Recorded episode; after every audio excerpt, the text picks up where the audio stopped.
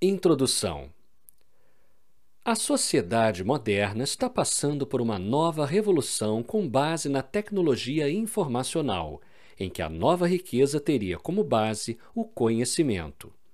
Este paradigma moderno, que se baseia na informação no contexto de um mundo globalizado, teria em seu centro a necessidade das TICs, tecnologias da informação e comunicação, sendo impulsionadas de uma forma mais abrangente com a expansão da internet.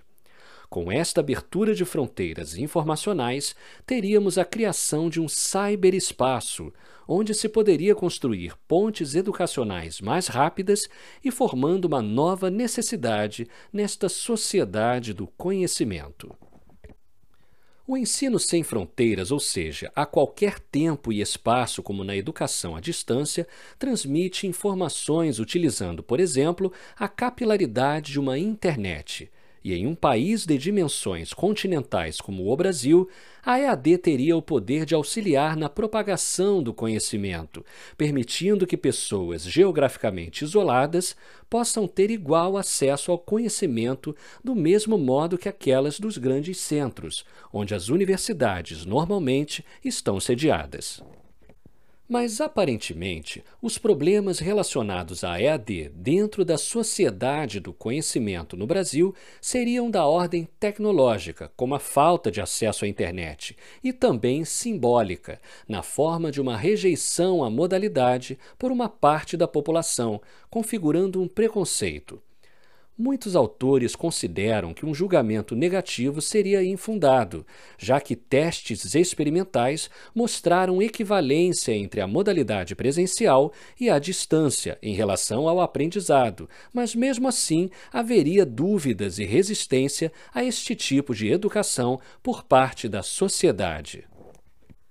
Diversos autores apontam que este receio poderia ser justificado tendo em vista o próprio histórico negativo da EAD no país, que começou com cursos por correspondência, de baixo custo, com pouca credibilidade acadêmica e liderados por amadores sem a devida experiência pedagógica. Nas universidades, a depreciação da educação à distância viria, por vezes, dos próprios docentes, tendo em vista que, neste processo de mudança do presencial para o à distância, haveria uma alteração de papel, em que os professores sentiram-se rebaixados a tutores ou a cargos secundários, além da ameaça de desemprego pelo distanciamento das salas de aula físicas. Como política pública, a EAD também tem sofrido algumas críticas, pois para alguns autores não seria uma prática democratizante de educação, e sim maneiras que governos encontrariam para baratear o ensino, podendo então ter poucas preocupações com a qualidade. Esta prática também poderia ser usada por empresas de educação em função do lucro. Este processo pelo qual tem passado a EAD pode suscitar um tipo de imagem mental compartilhada socialmente, a qual chamamos de representações sociais. Devido ao histórico apresentado de desqualificação da educação à distância, suas representações poderiam ser negativas por parte da sociedade. Inclusive, um termo popular para desqualificar um profissional é tirou o diploma por correspondência, fazendo alusão àqueles que fizeram EAD. Esta visão pejorativa por parte da sociedade não é uma novidade, tendo em vista o que alguns autores já mencionaram sobre o tema. Os estudos sobre representações sociais são diversos e com diferentes abordagens. Uma delas chama-se abordagem estrutural, que tem entre seus principais autores a Brick. Esta linha utiliza-se de palavras evocadas pelo pesquisado para extrair as representações sociais. Esta vertente de estudos possui no Brasil uma série de pesquisas empíricas, inclusive em relação à EAD, na qual foi possível localizar algumas no país que se utilizaram desta técnica proposta pelo autor para compreensão das representações.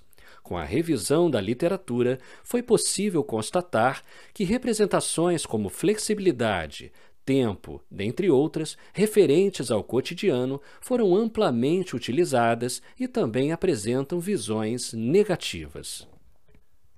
Metodologicamente, em geral, nos estudos baseados na abordagem estrutural, solicita-se à população de investigados a evocação de palavras ou expressões que lhe vêm à mente sobre determinado assunto, assim como em Abric. Com isto, extrai-se as representações ligadas a este grupo, considerando-se as ideias formadas por cada população. No entanto, nesta tese, levamos em conta uma dinâmica inversa, isto é, as populações formadas por cada ideia, compreendendo que as ideologias podem formar grupos distintos com potencial de serem estudados separadamente, graças a uma série de fatores, como a interação entre as pessoas e o uso de léxicos próprios de determinados grupos.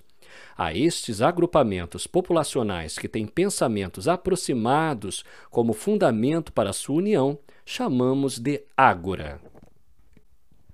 Outros pontos importantes propostos nesta pesquisa foi em relação à visão indissociável entre alter, ego e objeto proposta por Moscovitch, a dialogicidade de Marková e a ecologia dos sentidos de campos, em que foi proposto também a articulação destas três teorias para se formular a pergunta norteadora em duas vertentes, uma envolvendo o ego e outra o alter, em função de suas representações.